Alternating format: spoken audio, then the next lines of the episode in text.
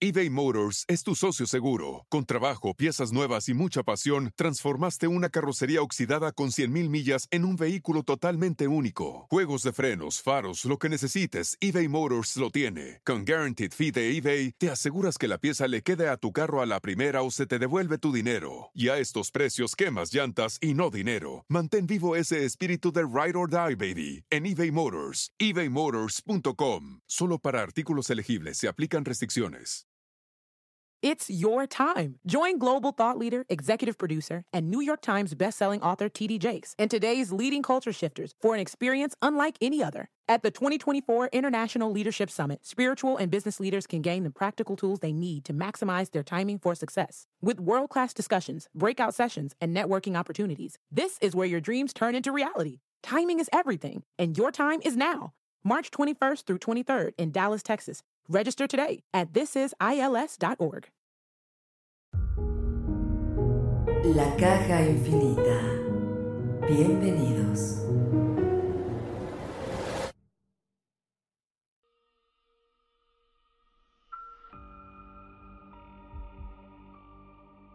Hola, ¿qué tal amigos? Buenas noches, bienvenidos a la caja infinita. Eh, Juanma, muy buenas noches. ¿Qué tal amigos? ¿Cómo están? Muy buenas noches. Anima, Omar, un gusto como siempre estar en esta mesa con ustedes. Y bueno, pues eh, es hoy es día de usar esa cobija mágica de la que les había hablado. Eh, es una cobija la más especial que tengan en su casa, úsenla para taparse, pónganse audífonos, apáguenle la luz, súbanle al volumen y disfruten de esta caja maravillosa para todos ustedes. Así es, Omar, muy buenas noches. ¿Qué tal? Juanma, Anima, muy, muy, muy buenas noches. Un verdadero placer compartir mesa y micrófono con ustedes y obviamente con toda la gente que nos está escuchando a través de su plataforma de podcast favorita.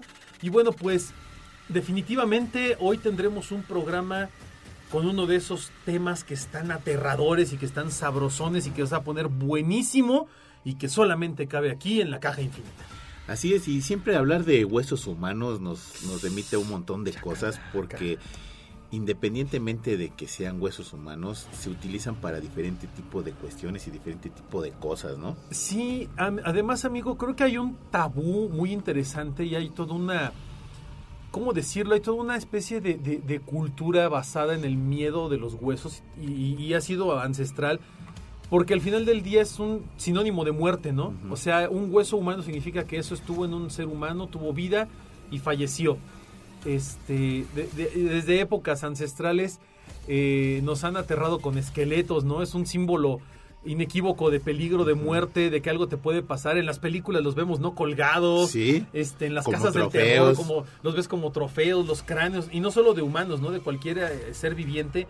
Pero los huesos humanos tienen algo muy, muy fuerte, algo muy extraño, y tienen una especie de, de aura o de energía que a lo largo de los años también se ha utilizado para distintas cosas, ¿no? Por ejemplo, en, tiempos prehispánicos eh, se, había un muro de puros cráneos que se llamaba el famoso Zompantli. Sí.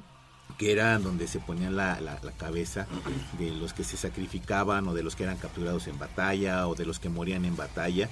Y eran puestos en un muro, se les atravesaba un palo por las sienes y este y iban bueno, los iban juntando todos. Llegaban a decir los españoles, eh, según la, la, crónica de Bernard Díaz del Castillo, de que pasaban hasta más de, de, 500, 600 cráneos en una sola de las torres de los, del Zompantli de, de, la Gran Tenochtitlán, ¿no? Entonces imagínate para los españoles llegar y ver ese muro de puros cráneos, este cráneos, bueno, en ese momento eran cabezas, si tú quieres todavía, descarnándose o ya desencarnadas eh, en, un gran muro, pues ha haber sido impresionante. ¿Sabes, ¿Sabes qué creo? Eh, y justo con lo que dices tú y lo que decía Omar en un principio, es que los huesos humanos tienen una mística. Eh, los rituales, por ejemplo, vudús y los altares de, de, de, vudús y, del palo mayombe y todo este rollo, contienen huesos humanos. Pero aquí estamos hablando a lo mejor de una, religión que para mucha gente es extraña. Vámonos a la religión que es más común para todo el mundo. No sé si ustedes sabían que los altares de las iglesias católicas están construidos eh, en una forma especial en la que utilizan huesos humanos para, para la construcción de esos altares. De hecho, pues todas las iglesias abajo tienen sus criptas o tenían No, sus sí, sí, criptas, ¿no? sus criptas sí, pero son como, como camposanto. No, en, en los altares donde el padre se para a hacer oraciones y hace todo este rollo de la hostia y de bendecir y de todo eso tiene huesos humanos en su La construcción. misma Roma, la Roma. Santa Sede, está arriba de la necrópolis. Los, los, los eh, que emparedan huesos humanos en las construcciones. O sea, hay algo más allá del simple hecho de que sea un hueso común y corriente como el de cualquier animal. Significa sacrificio, significa hay algo. tributo, significa darle algo a alguien, ¿no? Sí, y, y además, bueno, ese, ese hueso fue, como decía Omar, fue alguien. Sí, O claro. sea, fue una persona en, en vida que fue buena, mala, como tú me digas, pero que tuvo eh, una vida, que tuvo sentimientos, tiene recuerdos, tiene... Y, y si nos vamos a ese punto y, y nos ponemos a pensar en, en que las teorías son ciertas, pues los, los huesos tienen una memoria. Y fíjate que ahorita que dijiste memoria, hay veces que ni siquiera sabemos para qué los usan, ¿no? Pero deben de tener un tipo de uso eh, ritual o de, Sí. de lo que tú quieras. Hace poco estábamos hablando de, en otro programa, en otro podcast y en otro tipo de circunstancias, de, de unas macetas que existían en el Teatro Frufru, Sí. donde eran unas macetas que tenían huesos humanos enterrados Sí. y que eran huesos tratados y que eran huesos que se tenían que regar todos los días y en, en circunstancias para qué se usaban o como para qué eran, quién sabe. Sí, pero fíjate, eh, a lo mejor, bueno, no lo sé si es una situación que realmente viene ancestral, eh, es decir, como tú decías, desde, desde las culturas, eh, en, en nuestro caso prehispánicas, pero en otros lados del mundo, bueno, pues con culturas antiguas, en donde se utilizaban esto para algún ritual. Pero se, se le atribuyen muchas cosas obscuras a los huesos de la gente. Yo creo que tiene que ver con el dolor de las personas que pierden Esos huesos, esos, esos partes de su cuerpo, con, con, con el enojo, con, con la sed de, de vengar lo que era suyo, eh, en donde en algún momento pues eh, utilizas, no sé, tú quieres hacerle daño a alguien y entonces utilizas los huesos de una Sí, persona claro. para dañarlo porque sabes que ese espíritu, esa alma, ese ente, esa energía va a ir a buscar venganza sobre quien, quien, quien tenga eh, o haya hecho mal uso de esos huesos, ya sea la persona que te hace el maleficio o sobre la persona que recibió el maleficio, ¿no? Eh, como canalizar esa energía decir, ahora te va a ir bien mal porque te voy a aventar a 20 muertos. Claro. Eh, la- la- la- las religiones como, como esta religión eh, que te digo, los vudús y todo este show, eh, hablan de, de esos muertos que cargan, ¿no? esos, esas energías, esos espíritus. Y de hecho en sus altares tienen Sí, huesos. La, la misma iglesia católica tiene reliquias de, de- de las... eh, Es, es terrible, por ejemplo, ver, por ejemplo, un altar de hace poco que, que me tocó ver en la televisión de un grupo de, de narcos en la Ciudad de México, en un altar en donde tenían huesos humanos, ¿no? ujú. ¿Cómo se fueron conseguidos? No, bueno, no lo sé, pero ni me lo quiero imaginar, pero tenía huesos humanos, ¿no? Y estaban ahí en un altar. Ahora, había unos guerreros en Nueva Zelanda que cada, cada guerrero que mataban era un cráneo para su casa, ¿no? Era un adorno de casa y en donde pues, llegaron inclusive a manos francesas y los franceses van a regresar un montón de cráneos que ni siquiera le pertenecían. Es, es como increíble cómo los huesos humanos también se vuelven como parte de trofeo, esa parte de, de, de rito, esa parte de, de religión o ese tipo de cosas. Por ejemplo, ver las catacumbas francesas. Eh, eh, Es impresionante, ¿no? Ver Sí, cómo arreglaron todos los huesos para que fueran, aparte de huesos, de una cuestión ya ornamental. Pues es que se vuelven osarios. Sí. Y se vuelven no solamente osarios, sino también se vuelven parte de una de una cultura, ¿no? El, el osario de Praga, por ejemplo, Uy, que es de los más impresionante. impresionantes, donde hay prácticamente toda una iglesia forrada de huesos. Eh, hay muchos lugares a nivel mundial donde puedes encontrar eh, una relación directa entre los huesos y la religión y la fe, los dogmas, pero es precisamente por esta esta relación que hay entre la vida y la muerte, ¿no? Esta ambivalencia. Aquí, por ejemplo, en México, que es muy común en el Día de Muertos, el usar huesos simulados, ¿no? Este, en, en distintas cosas como calaveritas de azúcar, el pan de pan de muerto, que literalmente te estás comiendo a los muertos, ¿no? O sea, estás compartiendo la muerte y estás viviendo con ellos, estás aceptando la muerte. Eso es el, el- el ritual de Día de Muertos en México, es aceptar que la muerte no es el fin, sino el paso Que que, es parte sigue, de la vida. que es parte de la vida. Y por eso, aunque a los mexicanos nos da miedo morirnos, como yo creo que a la gran mayoría de las personas te da, pues inquietud y demás morirte, eh, de alguna forma en tu subconsciente si has llevado a cabo estas tradiciones año con año y crees en ellas, dices, pues no importa. Cuando yo me muera quiero que me pongan esto en el altar, ¿no? Porque voy a venir a comer. Sí. Y, lo, y lo dices, lo dirás de broma, pero hay mucha gente que lo creemos. Pero esto hay lugares y religiones donde va más allá. Por ejemplo, hay tribus en África que sí se comen literalmente a los muertos en- después de que fallecen, ¿no? Los huesos los, los hacen polvo En la India. y se los comen, ¿no? En la India hasta se pintan con ellos. Este, hay, hay lugares, por ejemplo, como en, en Filipinas, donde sacan a los cadáveres cada año de ciertos panteones para Volverlos a ropa, vestir. volverlos a vestir y convivir con Aquí ellos. en Yucatán, que, Aquí que limpian Yucatán. todos- los cráneos, Claro. convives con ellos y los vuelves a enterrar. O sea, es así Wow. como bastante, bastante... La, la- bueno, la cultura de la muerte en, en el mundo, ¿eh? no, no simple y sencillamente en México. La, la cultura de la muerte en el mundo es una de las culturas más fuertes. Ya sea como, como bien dice Omar, nosotros que tenemos un respeto y lo vemos, nos burlamos de la misma muerte. Somos la única cultura que se burla de la muerte. Eso, eso es algo padrísimo. Pero, eh, y se burla hasta cierto punto con respeto. No sé, no es una forma muy extraña para la gente que no es mexicana, a lo mejor que, que no sabe cómo es este ritual.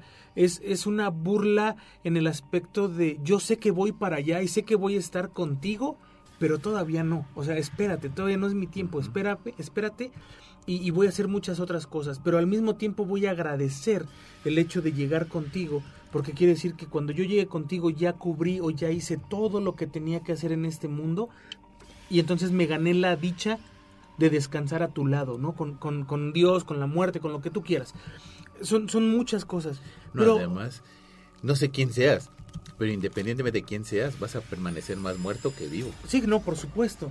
Y en, otros en otros lados a lo mejor tienen un respeto hacia la muerte, como por ejemplo en Inglaterra, ¿no? Todos los... Cuando, cuando alguien muere, cómo son los, los procesos, las, las mismas eh, familias, cómo sufren la muerte de una persona. En India, este, que son rituales completamente diferentes para echar el cuerpo en un río y cremarlo. O sea, cada quien tiene su propia cultura.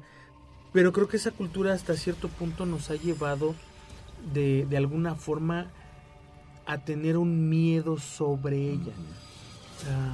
Como bien dice Omar, todas las culturas tienen miedo de la muerte. Eh, ¿Qué esperas después de morir? ¿El descanso eterno? ¿Qué pasa si no te dejan descansar? Tú- que sigue, ¿no? ¿Qué sigue después de, de- de haber muerto? De decir, ok, mi, mi, mi empaque ya se quedó aquí. ¿No? O sea, yo ya me voy, este, sigo siendo una energía que puede que regrese aquí o no, lo que tú me digas, gustes y mates.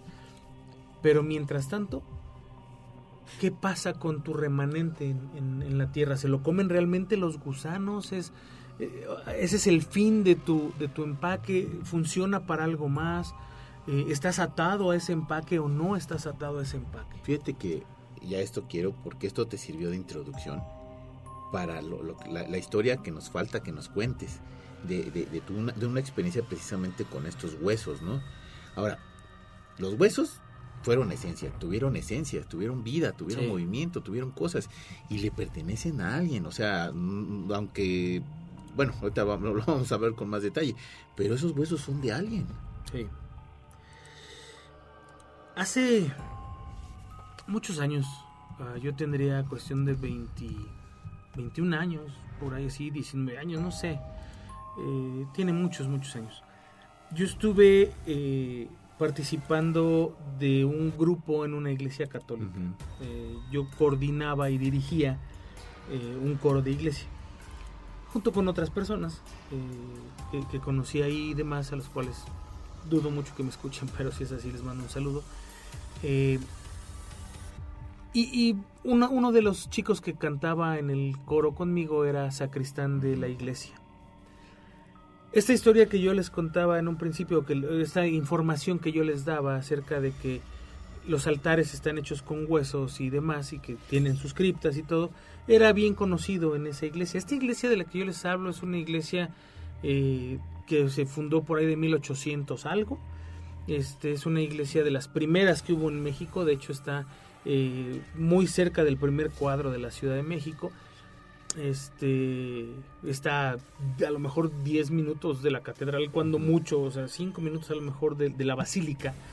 Este, no, de la basílica está como a 5 o menos. Este, y es una iglesia que pues eh, empezó a albergar restos humanos desde que prácticamente inició. Hay que recordar que en esas épocas pues la mayoría de la gente en México era católica y terminaban eh, buscando siempre un campo santo para descansar eh, cuando morían. era en el atrio de la iglesia. generalmente era el atrio de la iglesia. En este lugar, como no se podía, hubo criptas, ¿no? Entonces, este sacristán de la iglesia un, un día eh, me dijo, pues sí, aquí hay criptas, a ver qué día bajamos. Yo tenía una novia en ese momento, que tenía un hermano, el buen Oscar, que no creía en nada, o sea, él, a todo lo que pasaba le encontraba una explicación lógica. Eh, es era, una persona, no sé ahorita qué tanto siga pensando igual, pero en ese momento pues él era una persona que nada le importaba, era como muy bonachón, ¿no? Luis era un, o es un chico que él sí es más creyente, eh, cree en cosas de ese tipo, eh, como paranormales y demás, pero tampoco era así como, wow, ¿no? Lo, más que creíamos era en fantasmas en ese momento porque veíamos fantasmas en la iglesia, otra historia que algún día les contaré. Este, y bueno, entre los tres decidimos bajar a estas criptas.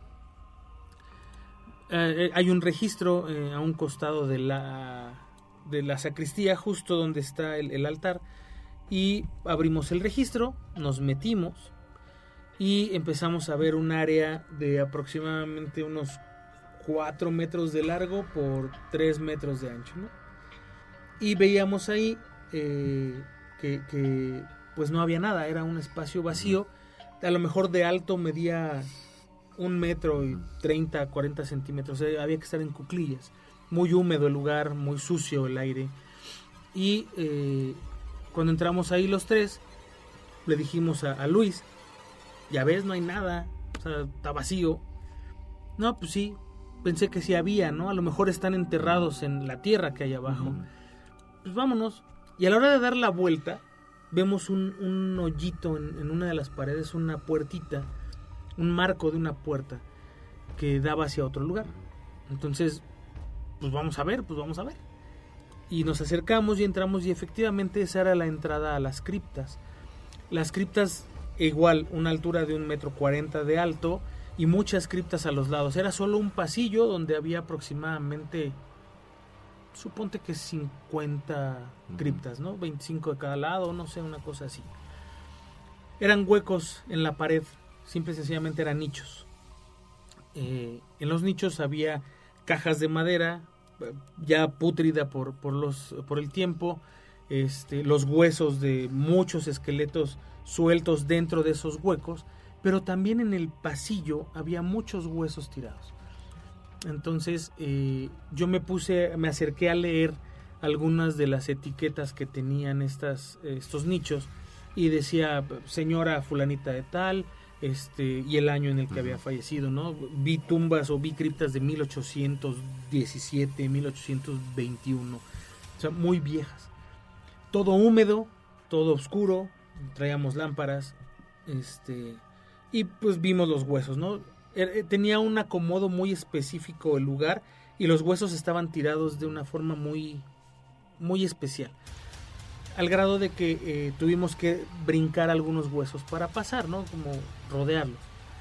Este, estando ahí abajo, siendo adolescentes tontos, decidimos que queríamos un hueso, ¿por qué no? Oscar quería un cráneo, yo quería un cráneo y Luis quería un fémur, me parece que así fue el orden. Y los tomamos. nunca he entendido por qué había huesos tirados en el pasillo si todo había nichos. Quiero suponer que por movimientos telúricos de alguna forma se resbalaron y cayeron, no lo sé. Pero se nos hizo fácil y por eso hablaba yo de esa eh, situación que no debes de hacer. Eh, tomamos los huesos, nos fuimos hacia la salida, salió Luis, salió Oscar y al último salí yo.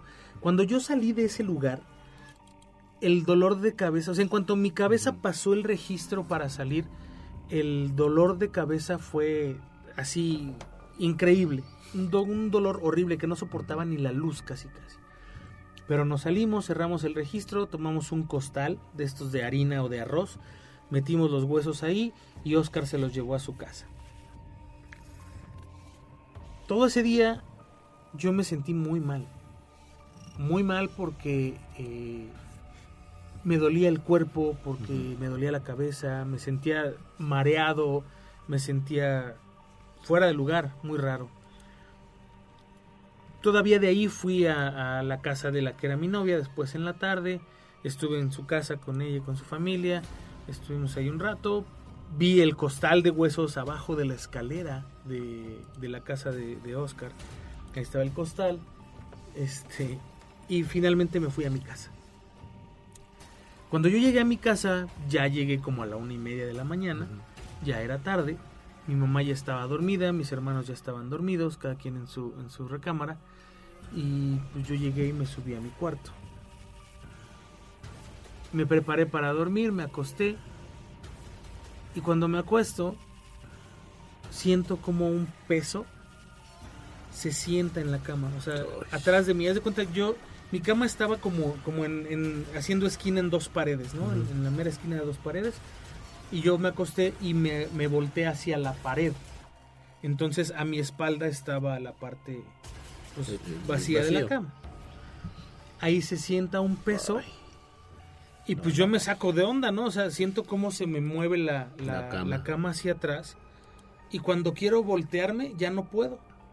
Uh, Y siento cómo se acuesta en un peso, o sea, se, se distribuye el peso en la cama sí, como alguien se acostara. Sí, sí, sí, se acuestan atrás de mí y me dicen al oído, Juan, no sabes el pánico que me dio. De entrada, era la primera vez que yo experimentaba una parálisis de esa forma, que se te sube el muerto, es como generalmente lo llamamos nosotros. Eh, y, y la verdad es que me asusté mucho en el momento en el que yo escuché la voz que me habló porque ni siquiera pude distinguir si era un hombre o una mujer, o sea, simplemente era un susurro que decía Juan. Y, y yo, No, independientemente no sabes de ti. sí, no sabes qué es. Entonces, yo me quiero mover y no puedo y este y siento la respiración en la nuca. Es, es una ve, o sea, es una sensación horrible. Este y, y no me puedo mover y empiezo a rezar. Este, empiezo a rezar, a rezar y todo este tiempo estoy hablando dolor de cabeza horrible.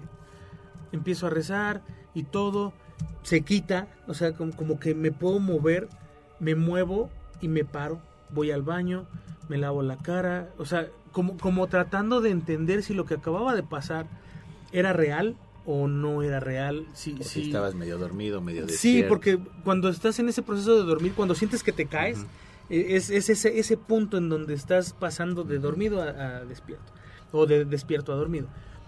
Eh, analizaba yo si, si, si pasó, no pasó, no aguanto la cabeza, Terrible. tomé aspirinas, me me acuerdo que me tomé dos café aspirinas, este, y yo me veía la cara en, el- en el espejo del baño y es de cuenta que me veía como, o sea, sí era yo, pero Mal, te veías mal. cansado, como cuando llevas mucho tiempo sin, sin descansar.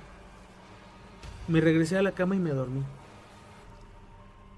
A la mañana siguiente me despierto y bajo en la mañana porque pues, eh, esto que, que te digo sucedió un domingo. Y el lunes en la mañana mi mamá se iba a trabajar, yo iba a la escuela, entonces nos levantamos temprano. Y me ve mi mamá y me dice, ¿qué trajiste? ¿A quién trajiste anoche? Y yo, a nadie. ¿no? Quiero hacer una pausa Sí aquí. trajiste. Sí.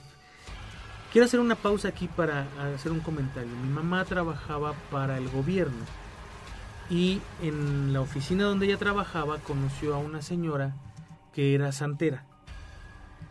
Eh, esta, esta señora santera eh, pues fue muy amiga de la familia. En algún momento me encomendó a un muerto. Es una historia que ya les contaré otra vez, otro día.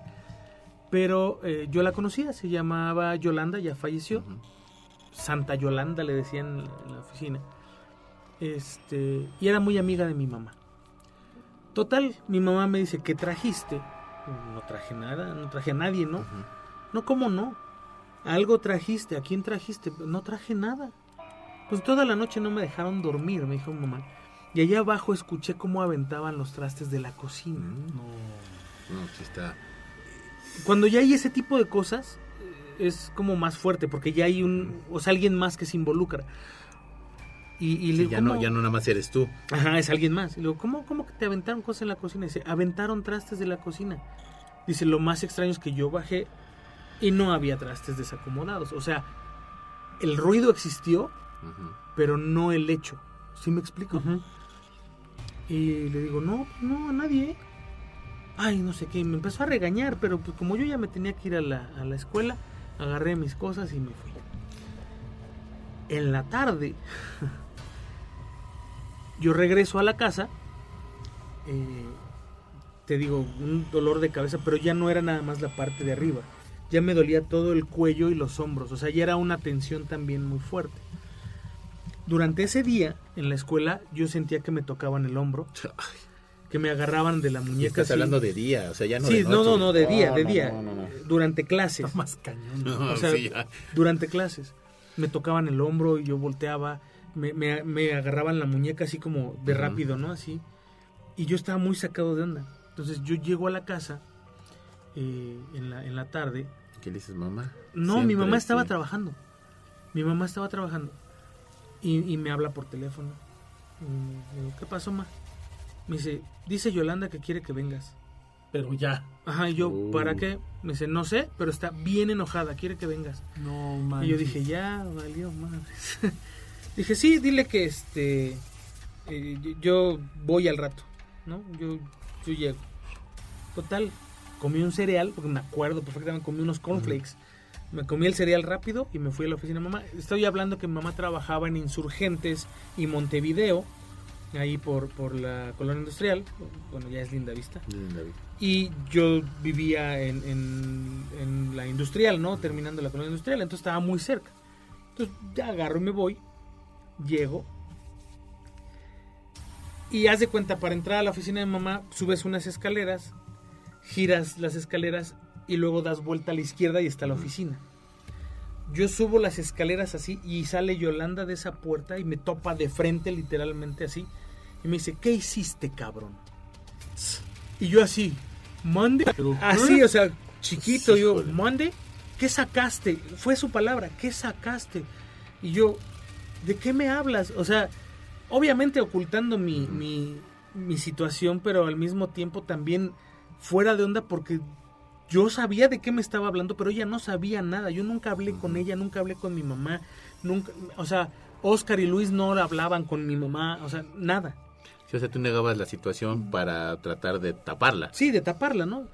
Y le digo, ¿por qué? Me dice, ven para acá. Y me empieza a regañar, o sea, de una forma increíble. Y, y me acuerdo de unas palabras que me dijo, tú no puedes tomar cosas que son de otra persona. Y yo me quedé, pues sí, eso es robar, ¿no? Pero en ese momento entendí, me robé unos huesos. O sea, yo me Mm, robé los huesos de una persona. Y entonces, en, en este regaño me dice, tienes que regresar lo que sacaste. Y yo así como, ajá, ¿no? O sea, no yo no le quería dar información, pero ella me empezó a decir, eh, tienes que regresarlo a donde estaba. Tú sacaste de ahí, con lo que tú sacaste de ahí, eso que sacaste me dijo, le pertenece a una mujer, es una señora, y está contigo. Yo la veo. Traes contigo una señora y traes Híjole. contigo un muchacho. Y yo te lo juro que me quedé así de no seas payaso, o sea, No. me dice, manches. y está muy enojada, por eso te está molestando. Quiere sus cosas de regreso. Uf. Ay, pues sí, con justa razón. Pues obvio. Entonces ella me empieza a decir, ya, ya se calmó un poco más, porque vio mi reacción. O sea, yo, yo supongo que yo estaba pálido. Sí, claro. Entonces ya me empezó a explicar, el- el- los huesos que ustedes sacaron le pertenecen a alguien. y esas personas están atadas a lo que queda de ellos en este mundo. Puede ser un objeto, pueden ser sus huesos, puede ser lo que ustedes quieran. Entonces, en este caso, a lo mejor esa persona ya no tiene posesiones materiales, pero está ligada a su osamenta, o sea, es ella. Sí, es algo que las ancla todavía, ¿no? Y tú te llevas su cráneo, pues lo tienes que regresar. Y yo así de inmediato dije, sí, ¿cómo lo regreso? O sea, dime qué tengo que hacer. Ella ya me dijo, tienes que conseguir flores blancas, moneditas de 10 centavos. de- en ese entonces estaban los, los centavitos Los nuevos chiquitos. Francisco y Madero. Ajá. Y este, un vaso con agua. Tienes que regresar al lugar. Vas a poner las flores en abanico en el piso. El vaso de agua enfrente. Las monedas abajo, creo que eran cinco monedas. Y una vela. Vas a prender la vela. Una veladora en vaso. Vas a prender la veladora y vas a rezar esto. Y me dio así rezos, ¿no? Vas a poner los huesos donde estaban y vas a pedir perdón y te vas. Para mí era sencillo pensar, ok, tengo que hablarle a Luis. Ten- Ah, porque además me dijo, y tienen que regresar los tres. O sea, ni siquiera fue como, ve tú y, y ya te, la- te salvas. te tú. salvas. No, no, no, regresan los tres, porque los tres cometieron el, el- el robo, pues. Tú no piensas que, que puedes llegar a cometer un robo de esos, porque tú ves a un médico que en su consultorio tiene huesos humanos, ¿no? Y hay quienes tienen cráneos de de veras. No, y por ejemplo en la UNAM tienen esqueletos Exacto. completos, pero es gente que dijo, dono mi cuerpo. a No, la y además ciencia", ¿no? me enteré que, que, y por un médico, que ellos tienen que pedir permiso al muerto para tener un resto en sus Sí, claro, consultorios. claro. Yo nunca supe eso. O sea, hasta después. Entonces me dice, tienes que regresar las cosas. Y dije, sí, va. Entonces yo sabía que Luis iba a ser más fácil de convencer que Oscar. Entonces al primero que le hablé fue a Oscar. Le dije, ¿sabes difícil. qué? Tenemos que regresar las cosas. Y él me dijo, Nel, yo quiero mi fémur.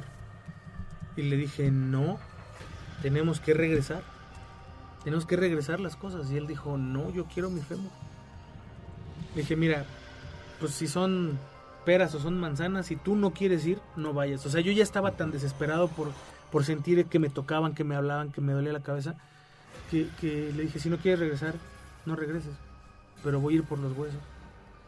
Y todavía me acuerdo que, que el día que, que- fui por los huesos, él estaba asustado de que le dijera a sus papás, ¿no? De que lo habíamos sacado.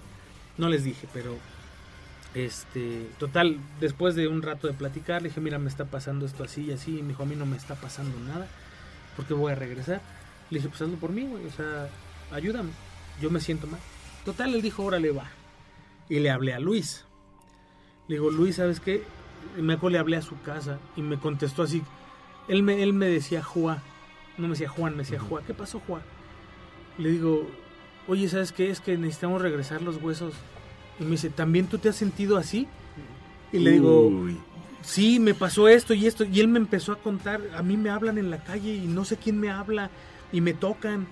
Este, él tenía un perro, un, un perrito estos que parecen estopa, todo chinito, blanquito. Era un amor el perro, así una, y, y fue su perro desde chiquito. Y entonces siempre que llegaba Luis le hacía fiestas así cañonas y lo adoraba. Dice, el día que sacamos los huesos y llegué yo aquí, el perro se me aventó a morderme no se me quería acercar, me ladraba y se hacía para atrás, me gruñía, lo tuvimos que sacar al patio y se, y se quedó afuera en el patio porque se, se me aventaba. Dice, y además pues me hablan y me tocan. Y le dije, pues tenemos que regresar las cosas. ¿Cuándo? Así, o sea, rápido, ¿cuándo? Dije, pues mañana igual la iglesia la cerraban de 4 a 5 de la tarde, de 2 a 4 de la tarde. Este, y en ese instante fue cuando entramos el domingo y íbamos a regresar ese día a, a dejar las cosas. Entonces eh, le dije, pues tenemos que regresar. Mejor, órale, pues nos vemos mañana. Este, que Oscar lleve los huesos y nos sale. Entonces nos quedamos de ver al día siguiente en la iglesia a las 2. Llegamos todos a las 2. Oscar llevó el costal. Volvimos a abrir el registro. Ah, pero para esto yo llevaba las monedas, pero no tenía flores. Y entonces, este... Y te robas unas flores. Sí, sí, sí, pero ¿en serio? espera, espérate. No, bueno. Estuvo, tú, pues, entiendes. No, espérate, estuvo bueno porque había unas flores de la Virgen en una de las vírgenes que estaban ahí, blancas. Eran las únicas flores blancas de toda la iglesia las tenía la Virgen, porque las demás tenían rosas y no sé qué. Y, y esta Virgen tenía las, las, ah, las flores blancas. Yo toda la vida he sido mariano en, ese aspecto, ¿no? Considero a la Virgen María, o la, consideré muchos años como una madre en realidad. Este, y siempre he sido mariano. Entonces me acerco a, a- a las flores y le digo, pues aquí hay flores blancas. Y se me queda viendo Oscar así como de, güey, o sea, te estás regresando porque te robaste algo, le vas a robar flores a la A la Virgen, Virgen. estúpido. O sea, ahora te va a ir peor. Entonces dije, no, porque ahora las voy a pedir. Y entonces le pedí las flores a la Virgen. Eran creo que nada más cinco flores las que pedimos. Tomamos las flores. Obviamente le rezamos ahí. Nos, volvimos a meter. Pero aquí viene lo impresionante. de- bueno, más de lo demás. Es que cuando entramos a las criptas de regreso, bajamos primero yo. O sea, justo como salimos. Primero yo, luego Oscar y luego Luis. Bajamos y yo soy el primero que entra a las criptas donde están los huesos y los huesos ya no están en el mismo lugar que donde estaban. Todos los huesos que estaban tirados estaban hacia las orillas, cosa que no estaba así cuando nosotros nos metimos. Nadie se mete a ese lugar, o sea, no es como que haya ido eh, otro sacristán que no sea Luis, porque era el único sacristán, Sí, como a a limpiar acomodar o a o a limpiar, nada. Ni el padre se metía, era un señor ya muy grande. Entonces, entramos a, a- a este lugar, digo, los huesos movidos y todos así como de no seas payaso, ¿no?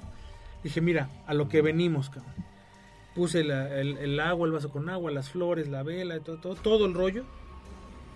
Este, y empecé a rezar, pero ellos no rezaban. Entonces ya me volteé y dije, tienen que rezar conmigo. Ah, pues ok, y empezamos a rezar. Terminamos de rezar y yo pedí perdón eh, por, por las cosas este, y todo el rollo. Y me terminamos, apagamos la veladora, pero no la podíamos dejar prendida ahí abajo. Apagamos la veladora, pero se quedó la veladora. Y no salimos. Salimos igual en el orden, yo salí al último. Pero cuando saco la cabeza por el registro, así como cuando, cuando la saqué la primera vez y me empezó a doler, así se me quitó el dolor de cabeza. O sea, en automático, saqué la, la cabeza y ¡fum! Y se me quitó el- la carga del- de los hombros, todo, todo, todo. Entonces ya salimos, cerramos el registro, nos salimos y les dije, en mi vida vuelvo a tomar algo así. Jamás en la vida, aunque me lo Menos un encuentre en la calle y que, o sea, no, jamás. Esa experiencia la he traído conmigo todo el tiempo. Desde ese entonces es algo que, que tengo muy presente porque me doy cuenta de que hay cosas que yo no comprendo, hay cosas que no debes de hacer eh, bajo ninguna circunstancia. Cuando esta Yolanda me dijo de la señora que yo traía y me dijo, ella es la dueña del cráneo, también me explicó quién era el otro chico. El chico que yo traía, no sé si todavía esté conmigo o no. Eh, según alguien que me vio hace no mucho tiempo, me dijo que ya no lo veía, pero este, pues no lo sé, ¿no? Eh, Me dijo que veía otras cosas, pero Uy. pero más familiares. Veía a mi abuela conmigo. Y yo siempre he sentido que mi abuelita está conmigo. Pero eh, ella me decía, él, ese, ese muchacho que tú llevas ahí, ni siquiera lo sacaron ustedes de la iglesia. O sea, no, no es, un hueso no era de él, Entonces, ¿de dónde te lo trajiste? de ahí. Pero él, cuando me vio, le gusté para cuidarme. Ellos dicen, Ah, ellos tienen una misión eh, como para hacer puntos y poder trascender. Eh, él, mi hijo es un muchacho de pantalón blanco, de pantalón negro, perdón, zapatos negros, camisa blanca y trae un morral colgado. Eh, él está ahí para cuidarte porque le gustó tu energía y él te quiere cuidar. Y va a estar un tiempo hasta que él sienta que, Que ya la hizo. que ya, ya, ya puede trascender y se va a ir. Y yo dije, ok, o sea, a él no me interesa quitármelo, me interesa quitarme a la, a la mujer porque ella sí me está agrediendo. Y sí, se quedó en ese momento en, la, en las criptas ella.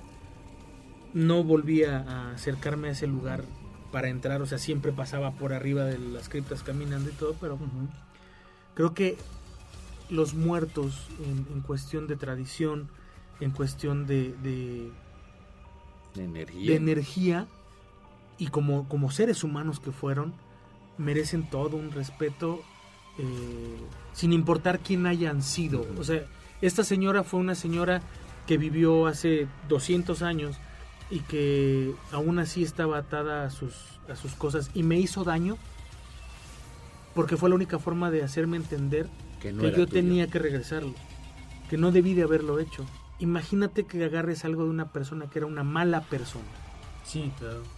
O sea, no dudo que esta señora no haya sido una mala persona, porque me hubiera ido mucho peor. Sí, pero si, si hubieras agarrado algo peor, Entonces, estaríamos hablando de otra historia. sí, no, por supuesto, ¿no?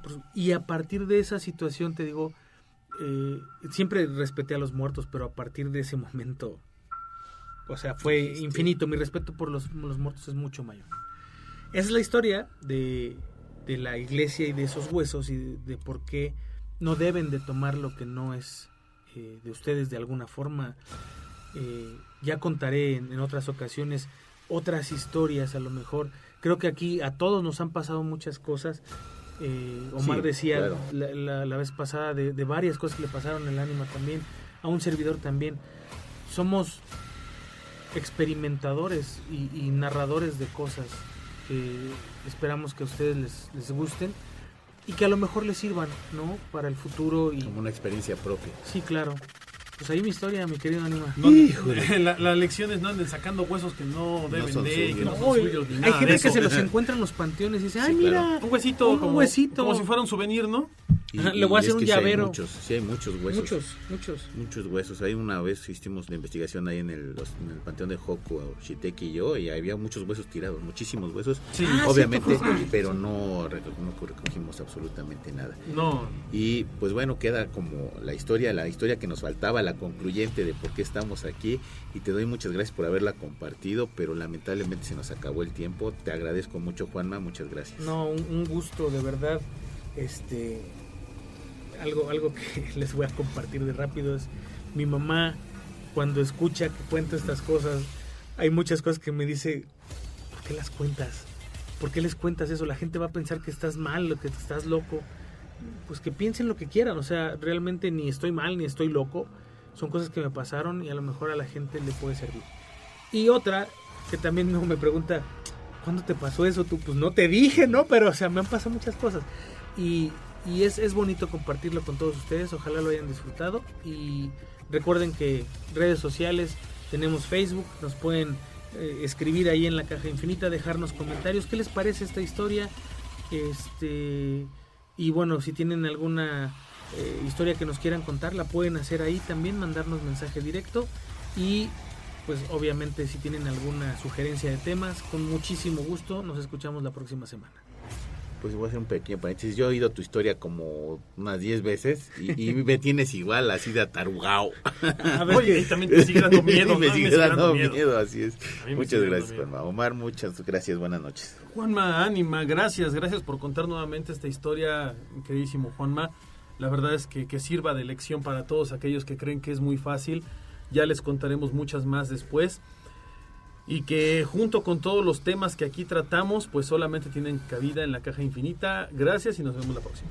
Así es, yo soy su amigo el ánima de Coyoacán y esto fue La Caja Infinita.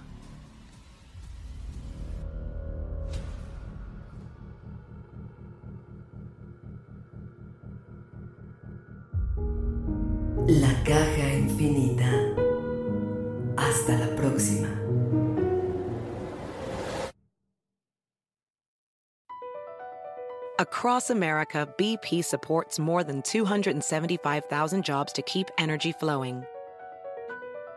Jobs like building grid scale solar energy in Ohio and producing gas with fewer operational emissions in Texas. It's and, not or. See what doing both means for energy nationwide at bp.com slash investing in America. It's your time. Join global thought leader, executive producer, and New York Times bestselling author TD Jakes and today's leading culture shifters for an experience unlike any other. At the 2024 International Leadership Summit, spiritual and business leaders can gain the practical tools they need to maximize their timing for success. With world class discussions, breakout sessions, and networking opportunities, this is where your dreams turn into reality. Timing is everything, and your time is now. March 21st through 23rd in Dallas, Texas. Register today at thisisils.org.